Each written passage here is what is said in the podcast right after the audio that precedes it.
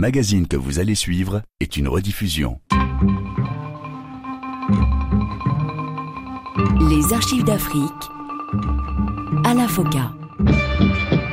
Bonjour à tous et bienvenue dans ce magazine consacré à l'histoire contemporaine de l'Afrique à travers ses grands hommes. Nul n'a le droit d'effacer une page de l'histoire d'un peuple, car un peuple sans histoire est un monde sans âme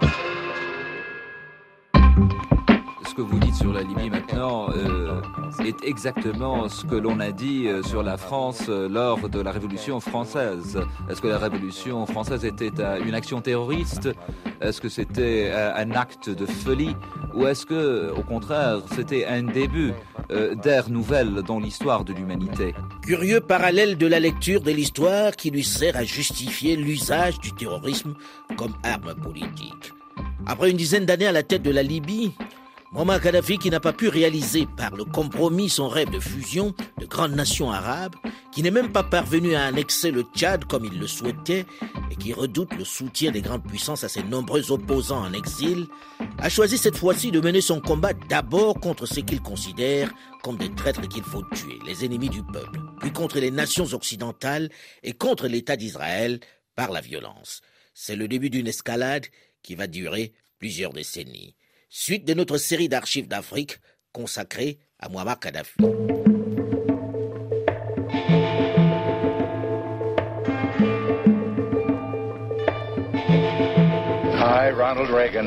Moi, Ronald Reagan, dit celui qui dans quelques secondes sera à la tête des États-Unis. Lui, l'ancien commentateur sportif, l'ancien acteur et délégué syndical, va être, est, le 40e président américain. Seul homme divorcé à entrer à la Maison-Blanche et aussi le plus vieux. Ce 20 janvier 1981, ce républicain qui remplace le président Jimmy Carter à la Maison-Blanche d'un autre tempérament. Il a suivi avec un intérêt particulier les relations plutôt tendues qu'entretiennent les États-Unis avec la Libye. Il n'a pas oublié l'attitude, la position particulièrement dure de Muammar Kadhafi vis-à-vis des firmes pétrolières qui opéraient dans son pays. Il n'a pas oublié l'humiliation infligée par lui aux États-Unis d'Amérique lors de la crise pétrolière de 1974. Il se souvient encore de celle de 1979 où le guide libyen, malgré les supplications de Washington confronté à une véritable crise de l'énergie à l'approche de l'hiver, a augmenté ses tarifs et menacé de nationaliser en même temps les mastodontes américains s'ils n'augmentaient pas leurs investissements dans le pays. Il a encore en tête l'incendie de l'ambassade des États-Unis à Tripoli qui a abouti à la rupture des relations diplomatiques entre les deux nations. Pour le républicain, nouvellement installé à la tête de la première puissance mondiale, pas question de poursuivre la stratégie de la négociation adoptée par Jimmy Carter. Désormais, Muammar Kadhafi, qui un peu partout dans le monde soutient des mouvements nationalistes, mais surtout des organisations terroristes, est dans son viseur. D'entrée de jeu, les États-Unis d'Amérique mettent sous embargo leurs importations de pétrole libyen. En même temps, ils demandent aux compagnies américaines opérant en Libye de quitter le territoire. Un embargo est également mis sur le matériel électronique, en même temps qu'un groupe spécial Libye est créé. Le nouveau locataire de la Maison Blanche est décidé à renverser le régime de Tripoli, la machine est lancée. La double crise du pétrole de 1973 et 1979 a amené le monde à revoir sa consommation. Et pour ne rien simplifier, pour le guide libyen, l'exploitation de nouveaux gisements non contrôlés par l'OPEP, l'organisation des producteurs et exportateurs de pétrole, bouleverse le marché. Tout ceci conjugué avec l'embargo des États-Unis. Pour la première fois, Muammar Kadhafi rencontre des difficultés économiques. L'embargo pétrolier est une véritable catastrophe. Sa production tombe à 600 000 barils contre 2 millions durant les périodes fastes. Elle doit, pour la première fois, recourir à un emprunt de 300 millions de dollars sur le marché monétaire. L'affront est dur, surtout lorsque l'on sait que l'emprunt avec intérêt est interdit chez les musulmans. Il ne va d'ailleurs pas oser l'avouer à son peuple. Cette situation va naturellement l'amener à revoir son soutien aux différents mouvements révolutionnaires. Pour le moment, il faut s'occuper des opposants qui, dans les capitales occidentales, semblent de plus en plus bénéficier de leur soutien. Le mot d'ordre est donné de les éliminer physiquement.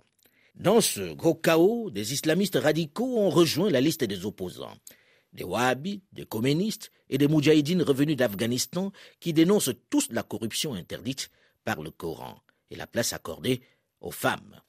Ils s'organisent et pénètrent des lieux tels que les universités et les écoles. Gaddafi s'emploie à les mater. Leurs prêches à la télévision sont remplacées par la lecture du livre vert du guide. Mais ce sont surtout les assassinats des opposants en exil et les soutiens au mouvement terroriste qui irritent Washington. Toute initiative de notre part est interprétée comme une action terroriste, comme un acte de violence armée. C'est une campagne psychologique visant à jeter le voile sur le terrorisme véritable que pratiquent les États agressifs et le sionisme contre nous.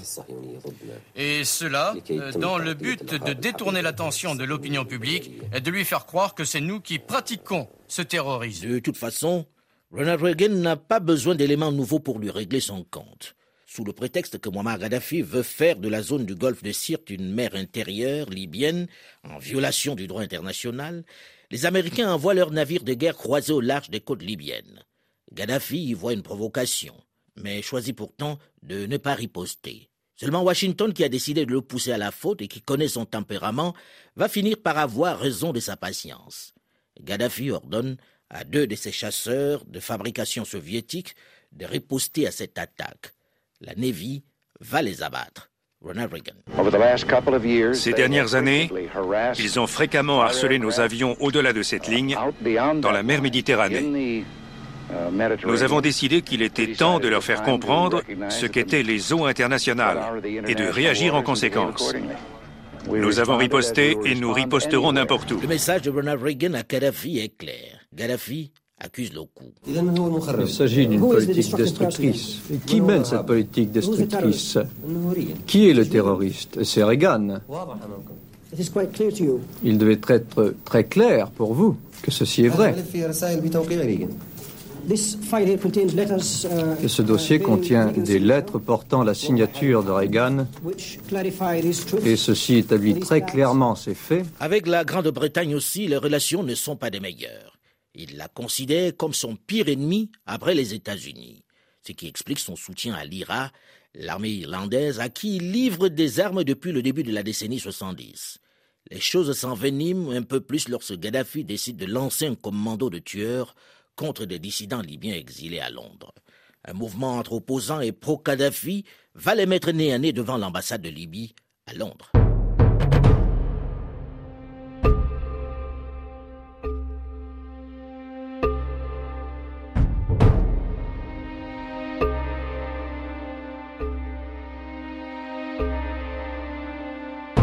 17 avril 1984, Londres.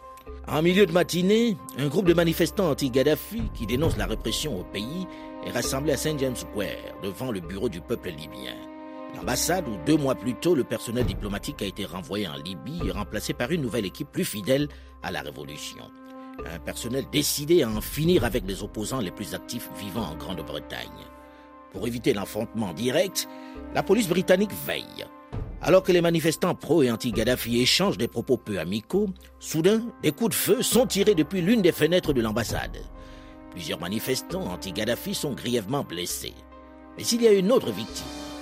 L'agent de police Susan Fletcher, 25 ans, elle a reçu une balle à l'estomac. Elle mourra une heure plus tard. C'est la goutte d'eau qui fait déborder le vase. Aussitôt, la police fait évacuer le quartier et place une équipe de tireurs d'élite en face de l'ambassade.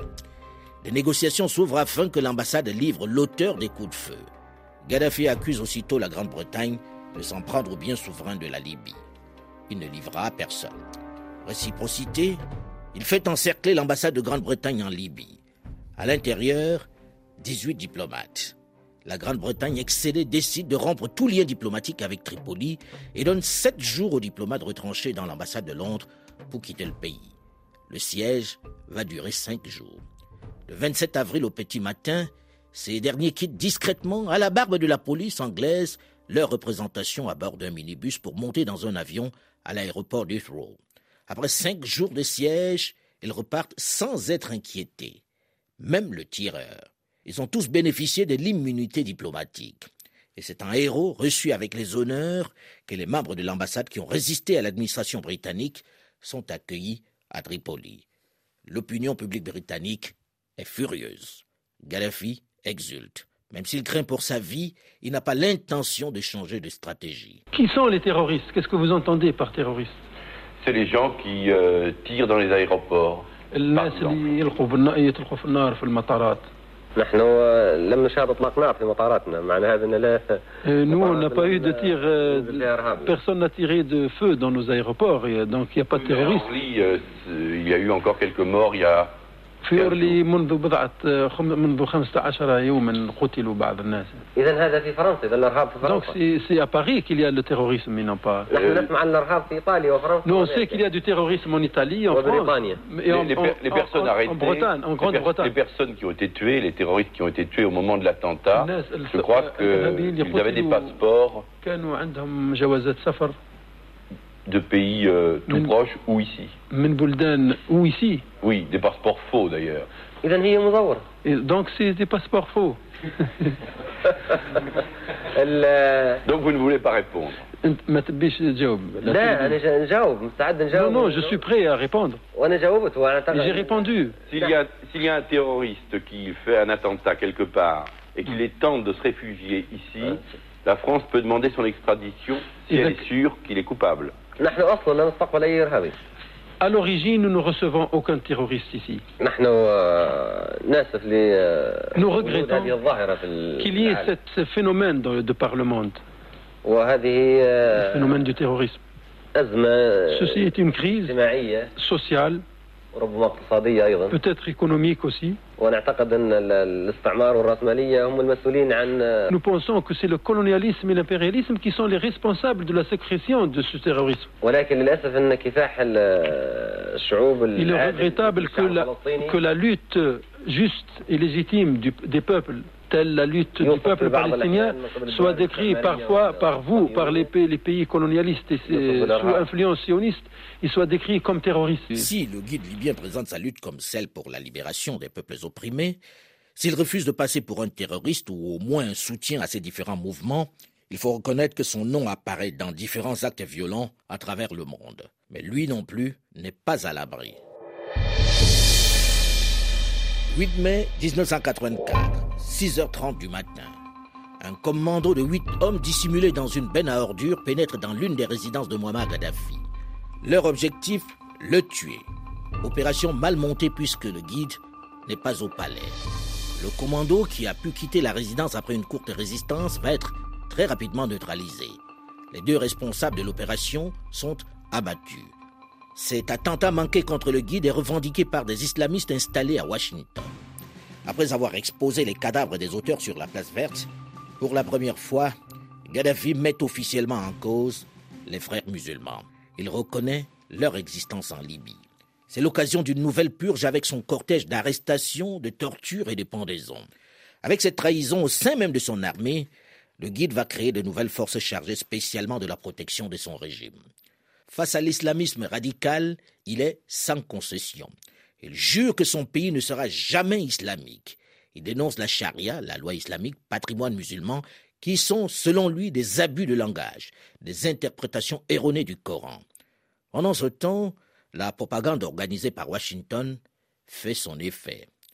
Gaddafi n'est plus le grand leader du Proche-Orient que l'on présentait. Il n'est désormais perçu que comme un terroriste et un dictateur qui a ruiné son pays par sa folie. Les médias américains s'emploient à publier des bulletins de santé le présentant à l'article de la mort. Selon eux, il serait complètement drogué et insomniaque. Ces fausses rumeurs sont surtout facilitées par le fait que pendant deux ans, après l'attentat manqué contre sa résidence, le guide n'apparaît plus en public. En plus, sur le plan économique, son pays va mal, très mal. Et les travailleurs immigrés, encore une fois, font les frais de ce marasme économique, puisque le guide les renvoie chez eux sans ménagement. Cent mille Égyptiens sont sommés de rentrer chez eux. Moubarak, le raïs, est furieux. Rome, 27 décembre 1985. Dans l'aéroport du NC, un commando de quatre Palestiniens attaque le guichet de la compagnie israélienne El Al avec des armes à feu et des grenades. Une attaque menée simultanément avec trois autres terroristes qui s'en prennent dans les mêmes conditions au guichet de la même compagnie aérienne israélienne à l'aéroport de Vienne, en Autriche. Bilan de cette barbarie, 19 morts et plusieurs centaines de blessés. Quatre terroristes sont abattus par la sécurité et les autres sont blessés. Ces assaillants font partie du groupe le plus meurtrier et le plus violent du Moyen-Orient, celui d'Abu Nidal, l'un des pires terroristes au monde, financé par Gaddafi qui lui a même donné un camp d'entraînement sur son sol.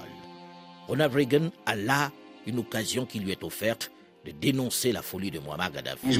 Ces meurtriers n'auraient pas mené à bien leurs crimes sans le refuge et le soutien que leur offrent des régimes comme celui du colonel Kadhafi. La longue implication de Kadhafi dans le terrorisme est avérée et il existe des preuves irréfutables qu'il est lié à ces attaques. Les drames de Rome et de Vienne sont les derniers en date dans une série d'actes terroristes perpétrés avec le soutien de Kadhafi. Kadhafi les qualifie d'actions héroïques. Pour moi, ce sont des actes criminels commis par un État voyou. Cette fois-ci, c'en est trop. Ronald Reagan ne peut plus supporter longtemps cette insolence. Surtout que devant la menace des grandes nations, le guide a créé sur place des commandos suicides. Un premier affrontement a lieu dans le golfe de Sirte.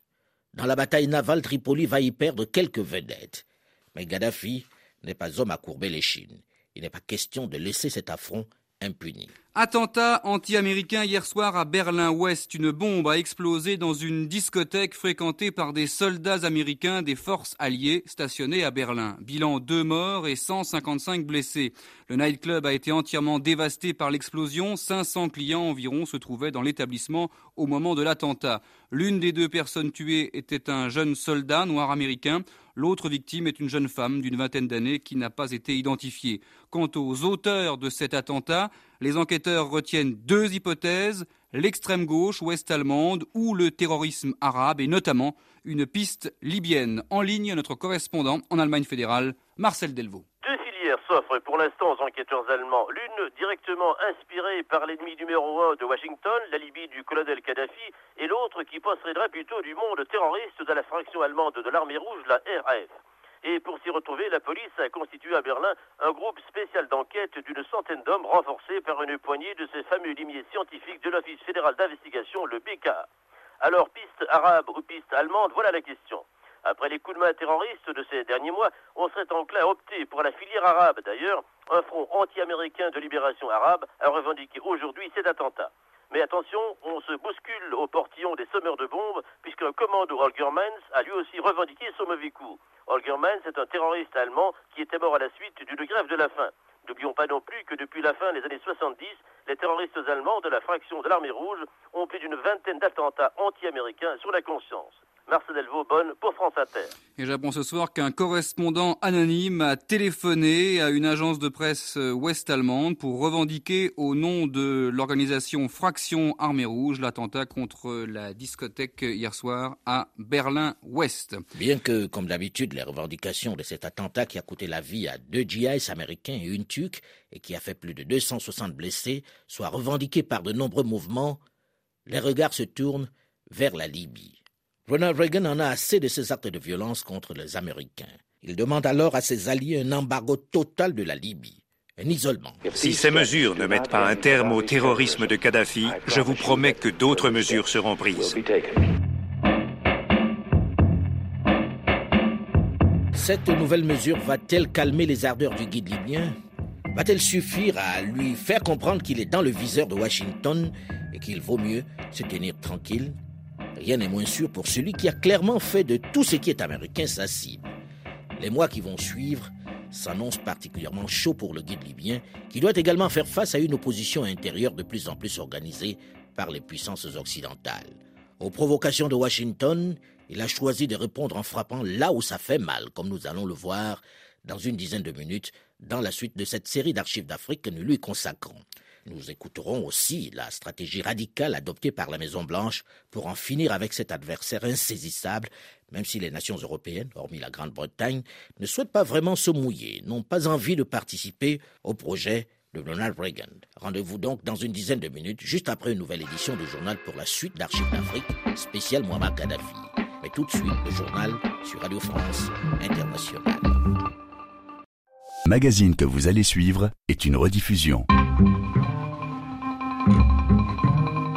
Les archives d'Afrique. Alain Foka. Bonjour et bienvenue à tous ceux qui nous rejoignent seulement maintenant dans la seconde partie de ce magazine consacré à l'histoire contemporaine de l'Afrique à travers ses grands hommes. Nul n'a le droit d'effacer une page de l'histoire d'un peuple, car un peuple sans histoire est un monde sans âme.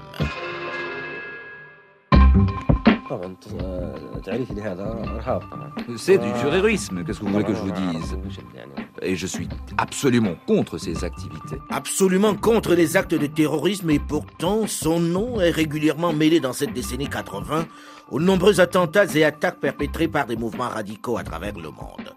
Le dernier en date où il se retrouve directement mis en cause est celui exécuté par l'un des groupes les plus violents qu'il soutient et à qui il a même donné un terrain d'entraînement sur son territoire. Celui d'Abu Nidal qui a fait sauter une bombe dans une discothèque berlinoise fréquentée essentiellement par des Américains. Bilan, deux djihadistes tués et une turque. Plus de 260 blessés. Une énième offense que Ronald Reagan, le président américain qui a promis de le renverser, ne compte pas laisser impuné. Suite de notre série d'archives d'Afrique consacrée à Muammar Kadhafi.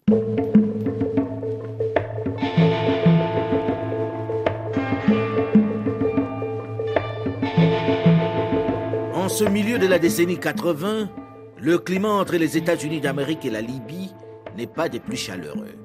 Ronald Reagan en a plus qu'assez des actions et des menaces terroristes du leader libyen qui a annoncé que tout ce qui est américain devient une cible pour ses révolutionnaires.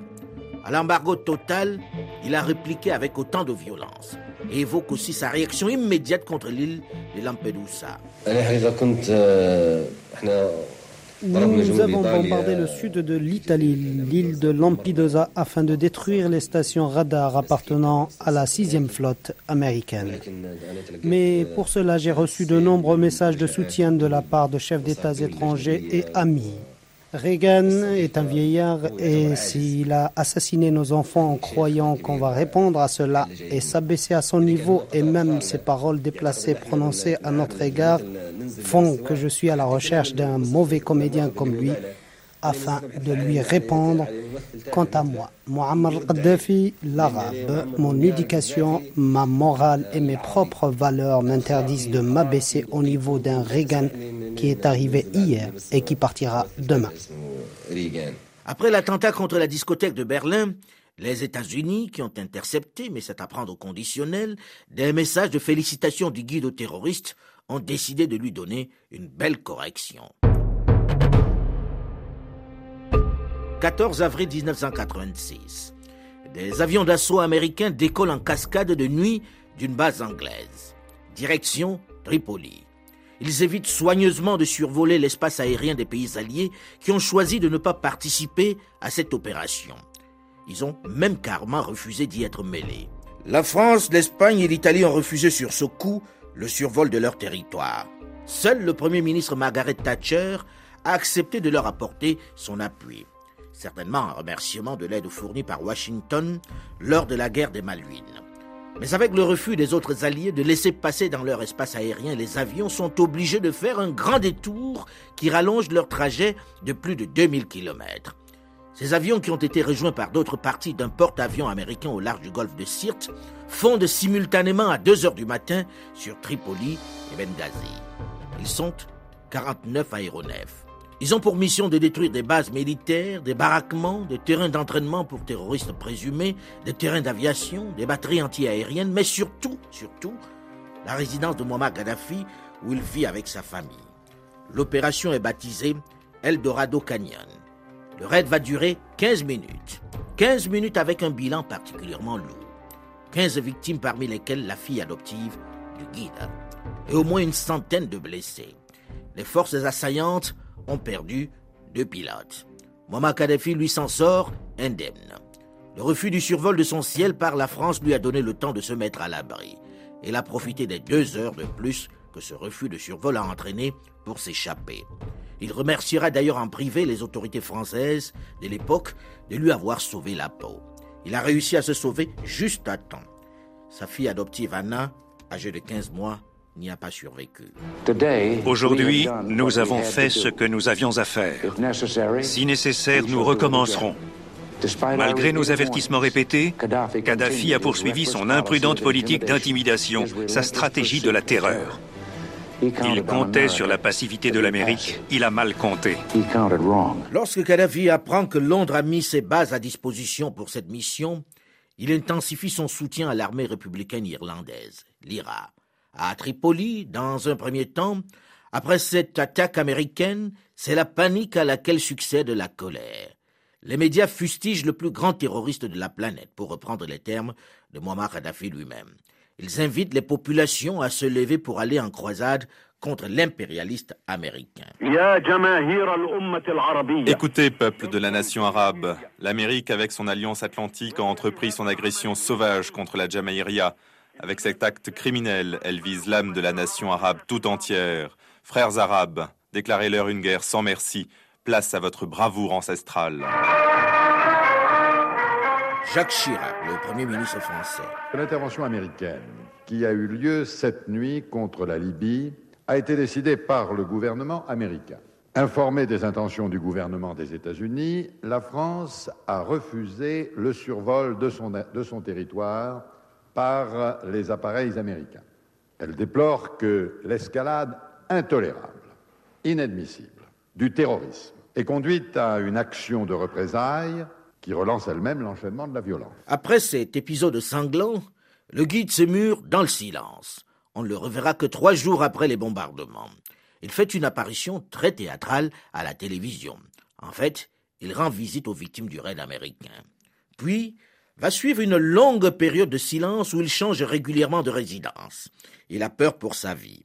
La propagande américaine le donne pour fini. Et pourtant, et pourtant, Kadhafi, grâce à cet épisode, à ses bombes larguées sur son territoire et sur sa maison, sort renforcé auprès de son peuple. Les Libyens se soudent autour de celui que les Américains ont voulu renverser. Même si le guide est plus prudent, plus nerveux, il veut se servir de cette attaque pour renforcer son leadership, son écoute auprès des nations du Sud. Il est très économiquement affaibli à la fois par la baisse de sa production pétrolière, mais également par l'embargo qui touche son pays. C'est le moment de la détente pour lui. Il vaut mieux devant l'adversité qui devient plus forte s'attirer les faveurs du peuple. Le socialisme tel que prôné au début de sa révolution va connaître quelques réajustements. L'initiative privée jusque-là bannie est à nouveau encouragée. Cela permet à l'État, qui n'a plus vraiment les moyens d'entretenir ses centaines de milliers de fonctionnaires, de respirer un peu. Les finances sont très mauvaises. 21 décembre 1988, 18h30. Le vol 103 de la Paname décolle de l'aéroport de Londres Heathrow. À 19h01 GMT, l'avion commence à se désintégrer au-dessus de la ville de Lockerbie en Écosse. Une partie de l'avion, comprenant un gros morceau du fuselage, une aile et deux réacteurs, s'écrase sur plusieurs maisons et tue 11 habitants de Lockerbie. Les passagers, 259, ont tous péri. J'étais chez moi, dans la salle à manger. J'ai entendu ce bruit, j'ai cru que le vent soufflait davantage, et puis qu'il y avait peut-être du tonnerre. Mais après, ou je sais pas, une minute, je me suis rendu compte que qu'un avion avait s'était écrasé quelque part dans le, le voisinage. Qu'est-ce que vous avez fait? J'ai ma belle-sœur qui habite à côté là. Je m'étais rendu compte que c'était tout près d'ici. Alors je, on a téléphoné tout de suite pour, pour savoir si elle et les, et les gosses étaient sains et saufs. Heureusement, elle était un peu affolée, mais il, il n'avait rien. Alors, le Boeing avait décollé de Londres après avoir recueilli 49 passagers en provenance de Francfort. Il a disparu soudainement des écrans radars. Les aiguilleurs du ciel anglais n'ont entendu aucun message ou même début de message de détresse des pilotes et l'avion a explosé en vol. Sur place, bien sûr, l'enquête a commencé, d'autant que les pompiers ont retrouvé en fin de matinée les deux boîtes noires du Jumbo Jet. En ligne, Bertrand Vanier. La clé de la tragédie se trouve sans doute dans ces boîtes. Cependant, près de 24 heures après la tragédie, plusieurs faits concordants soutiennent d'ores et déjà la thèse du sabotage. L'éparpillement des débris confirme que l'avion a bien explosé en vol. Certains morceaux du Boeing ont été retrouvés à 120 km de Lockerbie. Près de la moitié des passagers du Boeing étaient en effet des militaires américains qui rentraient au pays pour les fêtes de fin d'année. L'avion devait atterrir quelques heures plus tard à New York. Beaucoup de familles ont appris la nouvelle alors qu'elles attendaient déjà à Kennedy Airport, où on a assisté à de véritables scènes de crise de nerfs et de désespoir. En ligne, Jean Lucas. Il y a eu des scènes poignante cette nuit à Kennedy Airport où le Boeing de la Paname était censé se poser. D'autant plus poignante que certains parents venus accueillir leurs enfants, notamment un groupe d'étudiants de retour de Londres, n'avaient pas été prévenus de la catastrophe. La compagnie aérienne n'a toujours pas publié la liste complète des passagers et pour certaines familles, l'angoisse est insupportable. Pour celles, bien sûr, qui ne savent pas encore si un fils, une fille ou un mari était à bord. Téhéran a démenti toute responsabilité dans la tragédie, mais les experts américains vont flairer toutes les pistes, notamment celles qui déjà portent la griffe d'Abu Nidal. D'après CBS, en effet, le terroriste palestinien aurait pu mettre sur pied toute l'opération. L'enquête mène en premier lieu vers un homme à Helsinki qui a menacé de faire exploser le vol de la Paname. Il s'avère que c'est une mauvaise blague, une blague douteuse. Un autre homme est soupçonné pour avoir raté l'avion alors que ses bagages avaient continué le voyage. Mais il est ensuite innocenté. Au début, la CIA soupçonne le groupe pro-Palestine FPLP-CG d'être le commanditaire de l'attentat. Les Allemands, à la suite de l'opération Feuille d'automne, arrêtent 17 suspects en possession de détonateurs altimètres et de plastique. Mais deux membres du groupe s'échappent d'Allemagne avec une bombe. L'enquête risque d'être longue, très longue.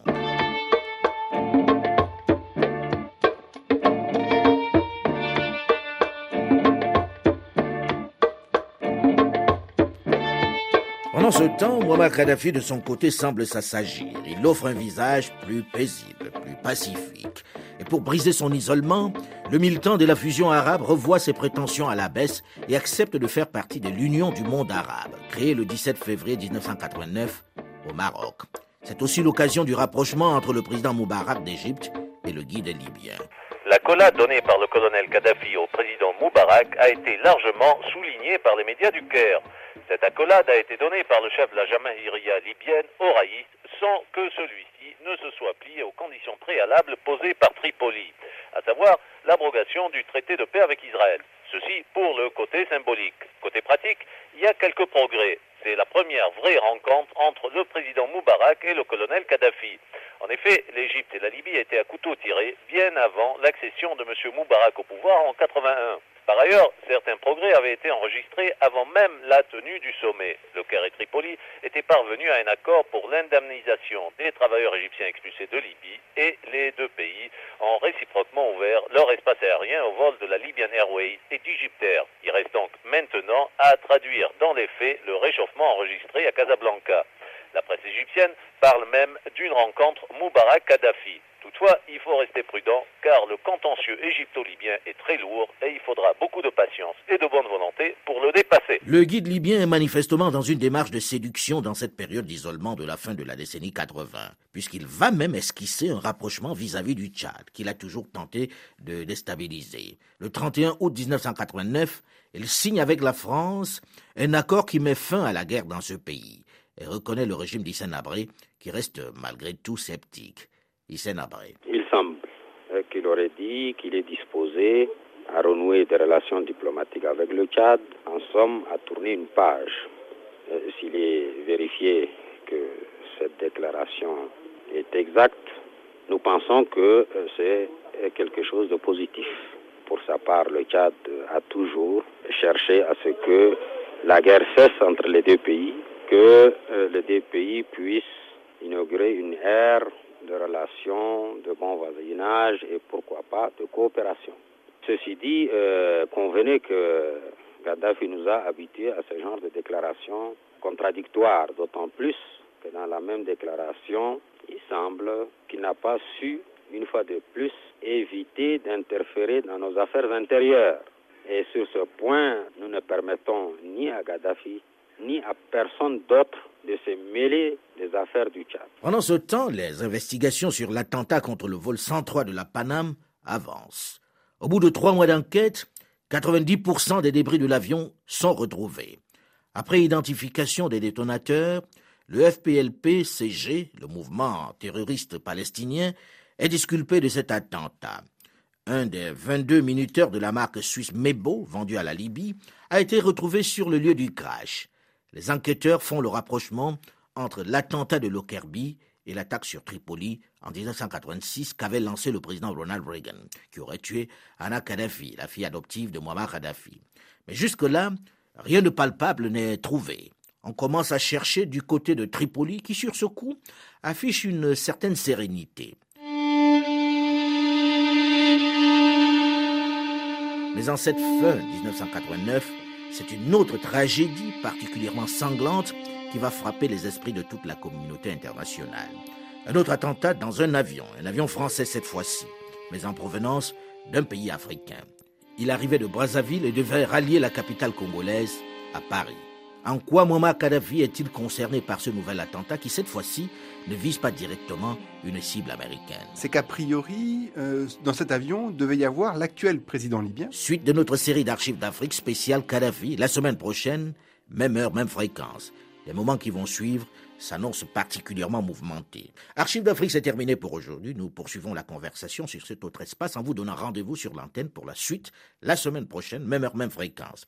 Mais en attendant, vous pouvez d'ores et déjà réécouter cette émission sur le site de RFI à la rubrique podcast ou sur archivedafrique.com ou tout simplement sur votre téléphone portable en téléchargeant gratuitement l'application Archive d'Afrique sur iOS ou sur Google Play. Vous pouvez également continuer de réagir sur notre page Facebook, la première sur notre antenne, avec ses 600 000 amis.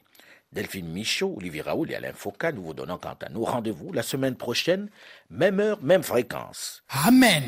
Commanda Watao, Salon Tina Ipupa à Bruxelles, Odile Mputu, Ononce Limbambe, prix Nobel de la SAP, Cyprien Anzolo, Souli Zulema, Maître Yvon Louboya. L'amour. Trésor Ngando Soulé Damas. Kodé Kimani.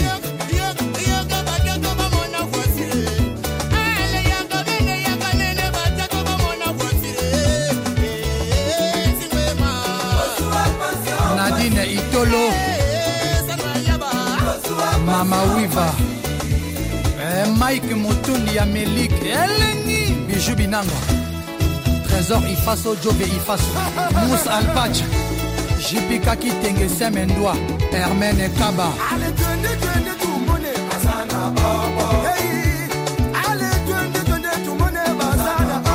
Tati sole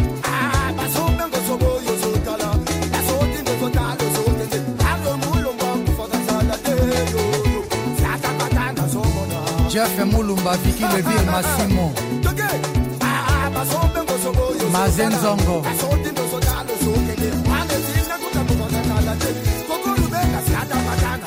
paster denis lesimbio père konde na betesta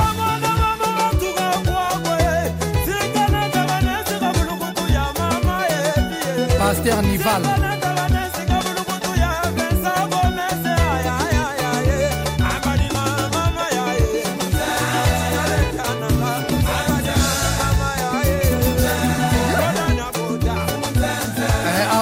Nikens Kobange na Suède, pasteur Ricky Manitou, Nikens Bayaka, Jennifer N. Mboyo. Allez, allez, ma. Euh, Wing Témoni, le prince des South Forks. Alain Kello, les garçons complets de Paris. Solange Ntimbo, Nana Cargo Kid. Mariam Sissé, Sané Ballon d'Or. Masola MHV.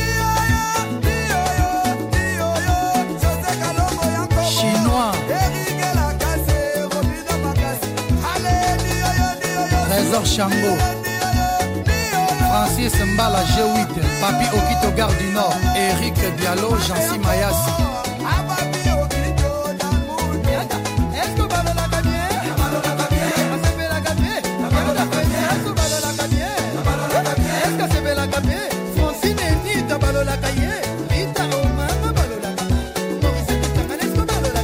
Président Dom Nalim. Bibiche Bercy aninga ngwele. Mita harmonite dark la japonaise régine ilunga usama